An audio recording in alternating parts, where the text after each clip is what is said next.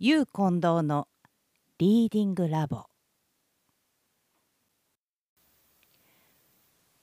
窓の内と外。作。小川未明。白と黒のブッチの可愛らしい子猫が洋服屋の飾り窓のうちにいつも日向ぼっこをしていました。その頃誠一はまだ学校に上がりたてであった。その店の前を通るたびにおもちゃの猫が置いてあると思っていました。ところがある日その猫が起き上がって背伸びをしたので「おや生きているのだな」とびっくりしました。猫を好きな誠一はそれからこの洋服屋の前を通ると必ず店の内を覗くようになりました。が太陽の当たらない時は猫の姿を飾り窓では見ませんでした。月日が経っていつしか誠一は上級生となりました。彼はまた釣りが大好きなので祭日や日曜日などにはよく釣りに出かけました。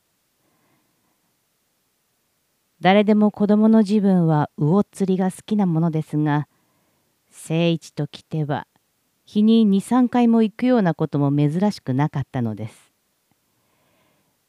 それは川がそう遠いところでなかったからでありましょう。片手にブリキ缶をぶら下げて片手には竿を持ちいつも帽子を目深にかぶってよくこの洋服屋の前を通ったのでありました。その頃はとっくに猫がいなかったから彼は猫のことなど忘れてしまいました。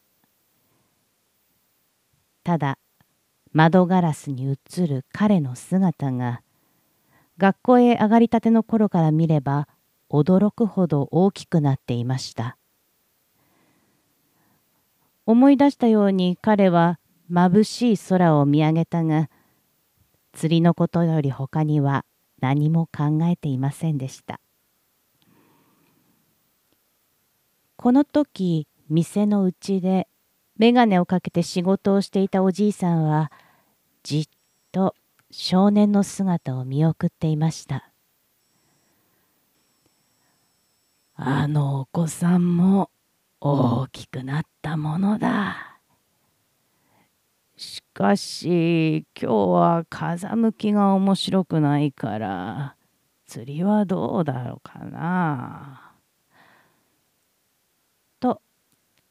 おじいさんは独り言をしたのでした。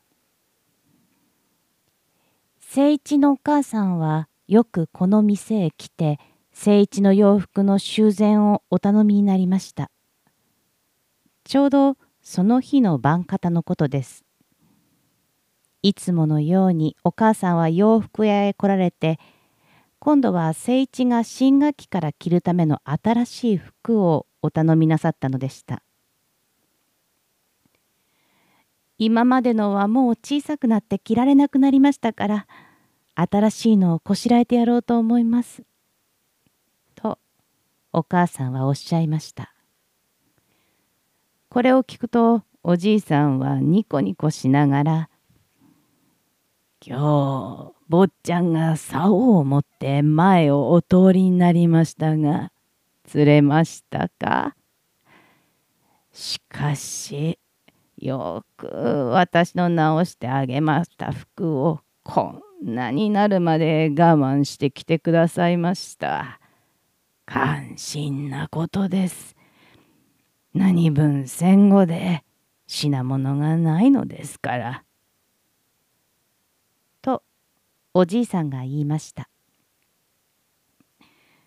この前今度これが切れたら新しくなさい念を入れて修繕してくださったお尻のところが こんなに破れましたしそれに急に体が大きくなりましたので新しくこしらえてやろうと思います。とお母さんも笑ってお答えになりました。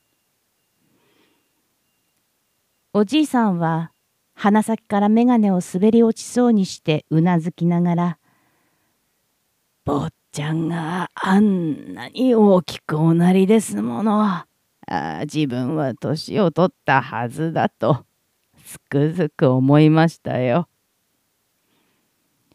おじいさんはさらに話を続けました。私も子供の時は何より釣りが大好きでした。それですから今でも釣り竿を持ってゆく人を見ると自然に癖で空を見るのです。ああ、今日は大丈夫だ。今日は風が面白くないと、つい自分のことのように考えるのです。仕事をするようになって、もう何十年も川へ行きません。けれど、こうして座ってって言っても昔を考えると楽しかった日が目に浮かんできます。とおじいさんは誠一のお母さんに向かって話しました。この日誠一はおじいさんの言ったようにわずかに小さな船を2匹とエビを3匹釣ったばかりでした。夕飯の時お母さんがおじいさんの今日の話をお聞かせなされると「たまにはおじいさんも釣りに行けばいいのに」と考えて誠一はこう言いました。それが次々にお仕事があっていけないのだそうです。お前の今着ている服もどれほどおじいさんのお世話になったかしれません。おじいさんだけは直しのものでも決して嫌な顔をせずにかえってこんな時節だから着られるだけ我慢なさいと言って喜んでしてくださるのですよ。とお母さんは言われました。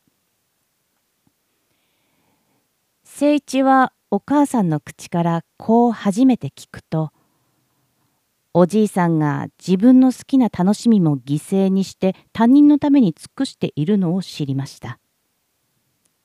そればかりでなく、誠一は自分の着ている服も幾人かの手によって作られたのであって、この世の中のことは何一つ一人の力だけでできるもののないことを悟ったのであります。彼は毎日黙って仕事をしている人々に真に感謝の念が湧いたのでありました。